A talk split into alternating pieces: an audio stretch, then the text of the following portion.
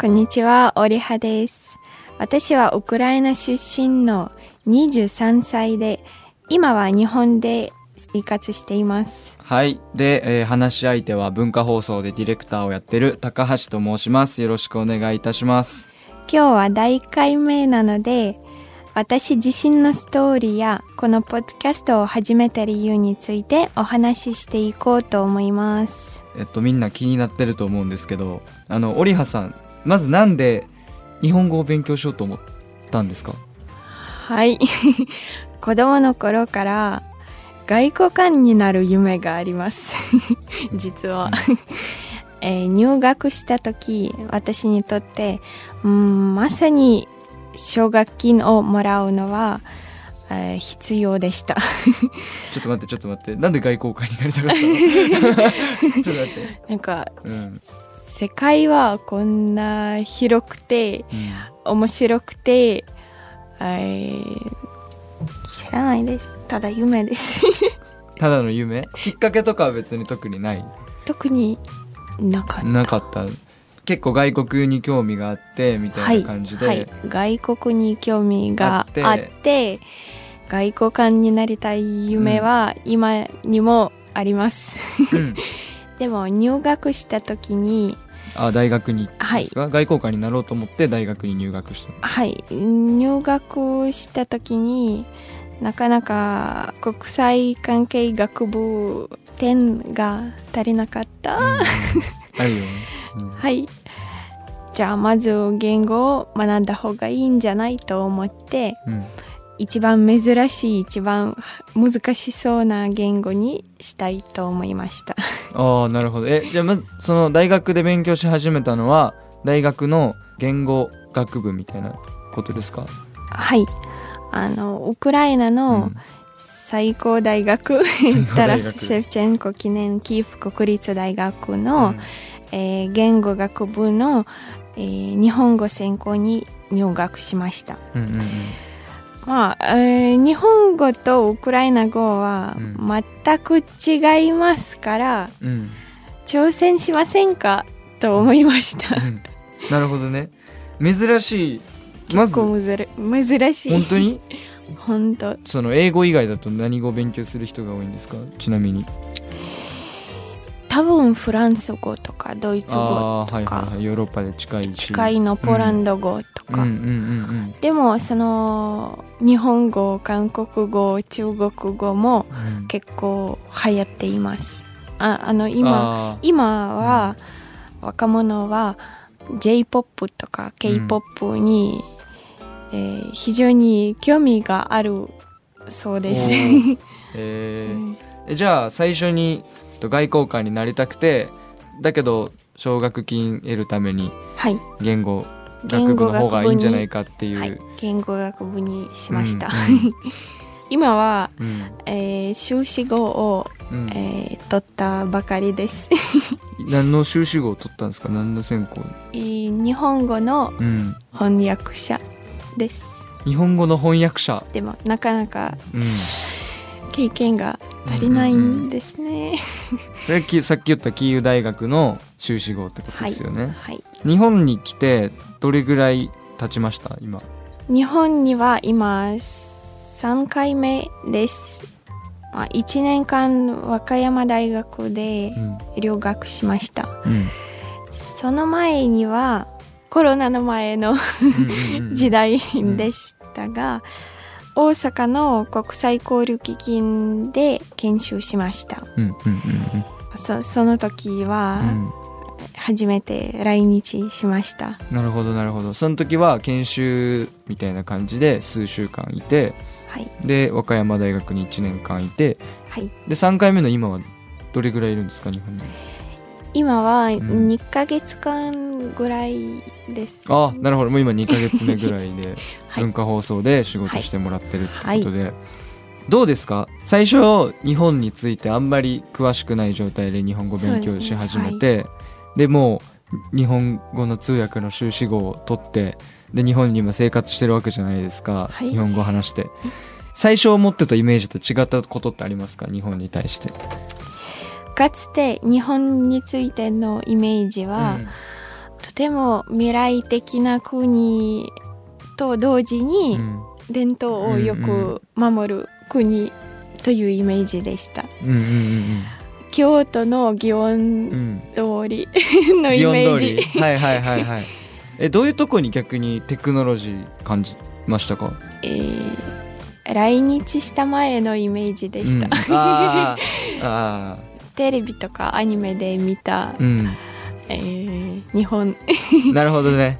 アキラとかあの感じの、うん、なるほどなるほど。以前なんかその2つの側面からしか日本を見えていなかったんですが、え実際に来日してダイバーシティのある国じゃない、うん、え多様性どういうところにそれを感じてます？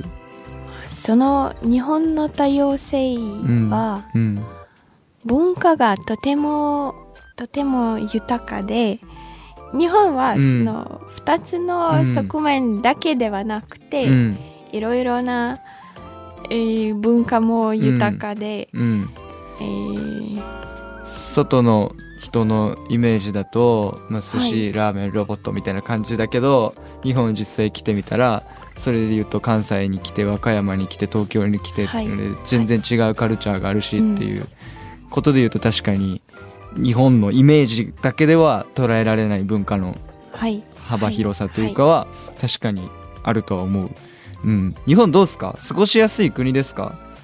同じです。全部。何？全部 慣れたら一緒ってこと？もはい ウクライナの生活が恋しいという部分はあるですか？料理。あ料理。大好きな料理とか。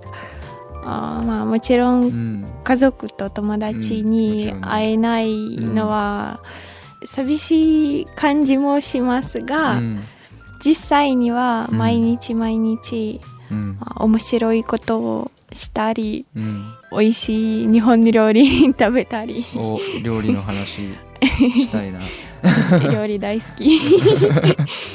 えウクライナ料理は日本でよく食べたりする？あんまり食べない？あんまり、まあ、うん、東京にはウクライナ料理のお店がありますが、うん、まだまだ時間がなかった。その店に。行く機会がなかった。行く機会が。一番食べたいウクライナ料理は何？お母さんのパン。パン？はい。結構じゃああれですか？家ごとに自分でパンを焼くんですか？はいはいはい。おおそれいいね。美味しそう、うんうん、美味しそうって知らないけど。美味しいです。知らないけどね。それってしまいましたけど。まあ戻るんですけど。なんでこのポッドキャストを始めようと思ったんでしょうか？そうですね。今はウクライナがよくニュースで出てきるんじゃないですか、うん、でも、まあ、ウクライナについては戦争以外にはあまり何も知られてない感じがしますね。うん、ですからもっとウクライナについて知ってほしいです。ウクライナの歴史と文化を紹介したいと思います。うん、多分ウクライナのイメージは、うん、私は日本のイメージと同じようにあんまり浅いイメージ。浅いイメージウォッカ飲んでそうってまでずっと言ってるもんね、うんうん、そうですね。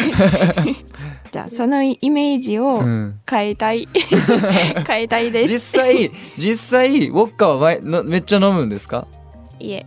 それは次のポッドキャストのテーマじゃない、次のポッドキャストでこれについて話しましょう、えじゃあこのなんかウクライナの戦争のイメージしかなくてで発信しなきゃなと思ったなんかきっかけの体験とかあるんですか？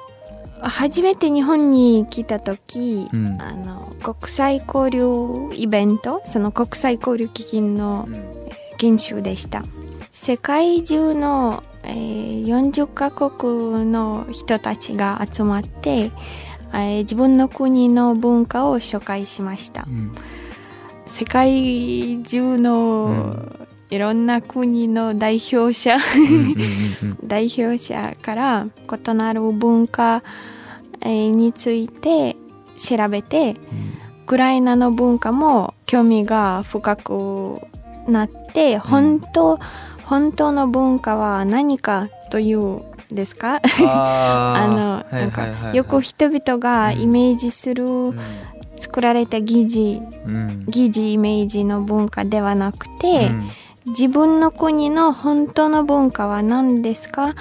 と興味を持って学んでいます。なるほど。まあ例えば僕で言うとずっと日本にいて、うん、日本人と関わって生活してるだけだと、うん、確かに日本の文化について意識することってほとんどやっぱりないよね。うん、でそれでやっぱりいろんな国の人と接することであれ自分の文化って何なんだろうってちょっと、いわゆる客観的に見,、見て確かに自覚することは多々あるからそういう感じですよね。はい、そういう感じで。さっき言ったその疑似イメージの文化っていうのは日本でいう例えばロボットとか寿司とかそうそうです、ね、なんか そうねみんなみんな寿司食うわけでもないし、うんうん、生の魚食べれない人もいるし真面目じゃない人もいるし日本人のイメージ真面目なイメージとかの逆とね、うんうん、ウクライナにおいてのその疑似イメージの文化ってどういうのを指してるんですか？そうですね、うん、これについて、うん、このポッドキャストをこれからも聞いてください、あれか。めっちゃ話すことがあるから、はい、ちょっと出し惜しみして。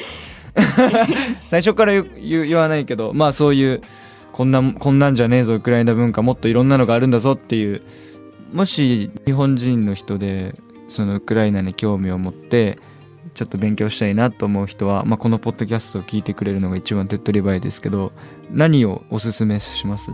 そうですね。全部はウクライナ語。ウクライナ語だけ。うん、私たちのポッドキャストそうだね。おすすめです。そう、ね,、ですね。あとこれ僕の母校東京外国語大学ってところなんですけど、うん、そこであのウクライナ語こんな言語だよっていう説明のウェブサイトとかもあるので、うん、興味ある人見てみてくださいっていう感じですね。じゃあこのポッドキャストどういうポッドキャストにしていきたいとかありますか？目標。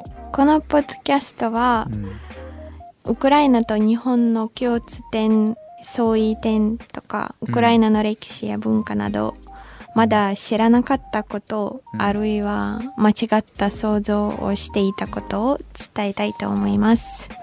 ぜひシリーズを聞いてください次回はウクライナが誤解されていること、日本に対して誤解していることをテーマにしてみようと思います。お楽しみに。